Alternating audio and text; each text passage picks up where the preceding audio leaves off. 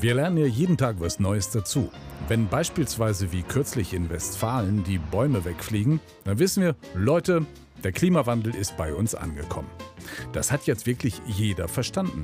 Und deshalb. Und deshalb halte ich diese Entscheidung, den Verbrennungsmotor zu verbieten, de facto für falsch. Das ist Christian Lindner, der Klimaexperte der FDP. Falsch findet er, was die EU plant.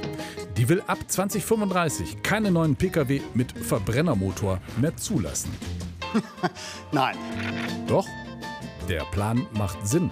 Zumal der Verkehr bei uns immer noch rund 20 Prozent aller klimaschädlichen Treibhausgase verursacht. Aber pass auf, theoretisch könnte man, also es gibt doch auch Synthetische Kraftstoffe, die heute niemand auf dem Plan hat.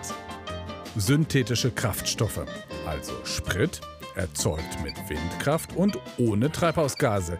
Genial und Ich habe deshalb entschieden, dass die EU das mit dem Verbrennerauto doch noch mal checken muss, bevor Schluss ist. Damit ist das Verbot des Verbrennungsmotors vom Tisch. Naja, streng genommen muss die EU eigentlich nur einen Vorschlag machen. Aber wenn ein deutscher Verkehrsminister was sagt, Die Maut kommt. Aber wenn sie nicht kommt, Die Maut kommt. Da hat sich die EU bisher ja immer dran gehalten. Zumal die Experten ja auch total begeistert sind von den synthetischen Kraftstoffen, die Sie sind so teuer, dass sie nie in PKWs zum Einsatz kommen.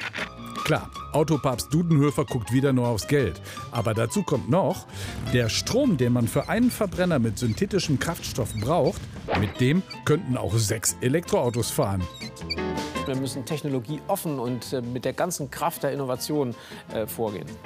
Und weil unsere FDP-Minister so leidenschaftlich technologieoffen diskutieren, deshalb. Deshalb reden wir jetzt äh, wirklich über den umgefallenen Sack Reis in China. Genau, über den und darüber, wie das mit dem Klimawandel bei uns noch weitergeht.